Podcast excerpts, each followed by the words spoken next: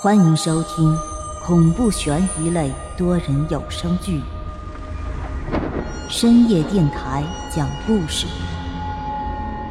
作者木冬，演播万花昆声团队，精彩马上开始。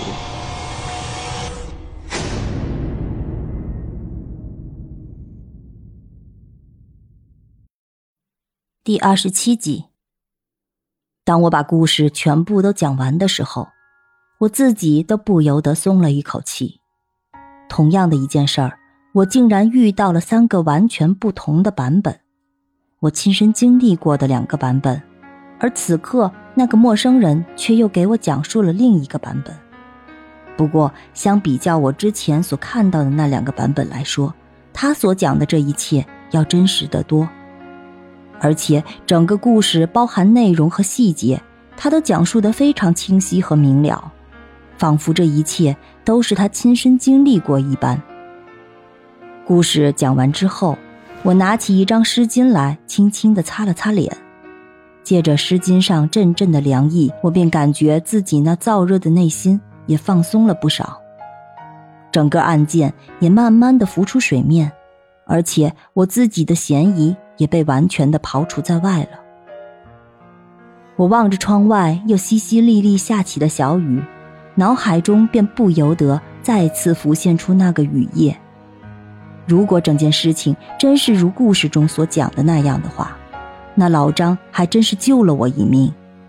只不过我现在唯一的好奇是，那个凶手到底是谁？他杀人的动机究竟是什么？而就在这两个问号同时出现在我脑袋里的时候，我放在桌子上的手机便又闪起了光亮。我轻轻地叹了口气，拿起手机来，发现这是王倩打来的电话。我看看时间，现在已经是凌晨五点了，想必她也已经下班了吧。我接起电话里，轻轻地咳嗽了一声，温柔地笑道：“怎么了？”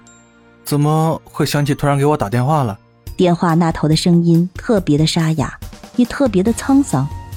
他轻轻的咳嗽了两声，低声道：“喂，秦勇，我刚才听你的故事了，你没事了吧？”“没事了，我当然没事了。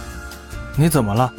听你说话的声音怎么这么虚弱啊？”“我感冒了，昨天晚上淋了点雨，所以。”说话间，王倩便在电话那头剧烈的咳嗽起来。我在电话里静静的听着她干咳的声音，半晌，她才继续开口道：“秦勇，我想你了，你能过来一趟吗？”“好，呃，你现在在哪儿？我去找你。”“哦，我现在就在家门口。我今天忘带钥匙了，回不去了。”我微微的点了点头。一边收拾着东西，一边同王倩打着电话。自从这件事儿的整个前因后果都已经明了之后，我真的是轻松不少。走出单位的大楼时，我还特意的瞅了一眼那间已然没有人住的保卫科。此时在那屋子里已然看不到老张的身影了，想来对他来说应该也是一种解脱吧。走出单位以后。我便直接在附近打了辆车。由于我经常深夜打车，所以这附近跑夜车的司机我们都已经很熟了。每到这个点儿的时候，他们总会来电台兜一圈。我坐在出租车里，耳边依旧是王倩娇嫩的呼吸声。当我下车走到他家门口时，便看到他蜷缩着身子坐在门前的台阶上。他今天穿着一件米黄色的大衣，那件大衣看起来很厚，厚重的大衣紧紧的包裹着他的身子。我挂掉了电话，缓缓的走到他身前，而他则像是感觉到自己周身来了人似的，便微微的抬起了头。此时的王倩脸色蜡黄，满脸的虚弱和萎靡，她看着我，凄然咧嘴一笑，说道：“你看看。”我是不是特别笨啊？出门又忘记带家门钥匙了。我苦笑着摇了摇头，说道：“算了，既然回不去，就跟我回我那儿吧，反正我家里也只有我一个人。我不知道自己这么做究竟对不对。总之，当时我肯定不会让他一个人继续在外面冻着，而且还是在他感冒那么严重的前提下。把他带回家以后，我又翻箱倒柜的找了感冒药。不管怎么说，算是把他安顿下来了。我这边忙完后，转身之际便看到了那只黑猫满脸幽怨的眼神。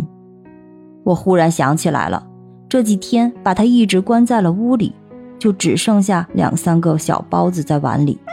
我摇了摇头，苦笑道：“哎呦，忘了忘了，我现在就给你找些吃的来。”此时屋子里已经没什么东西可吃了，于是我便只好下楼去附近的二十四小时营业的超市买了些速食的东西。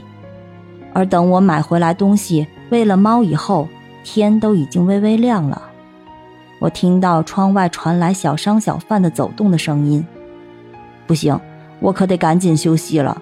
等到天光大亮，我再想睡觉可就不那么容易了。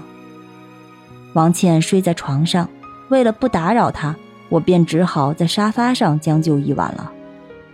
可能是我这两天实在是太累了，我这脑袋刚刚一沾枕头，便沉沉的睡了过去。这一觉便再没有了时间。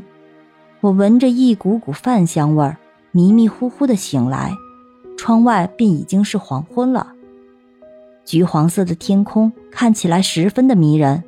我站在窗边良久，身后便突然传来了一个熟悉而又温柔的声音：“亲爱的听众朋友，本集已播讲完毕，欢迎订阅、评论、转发，下集更精彩哦。”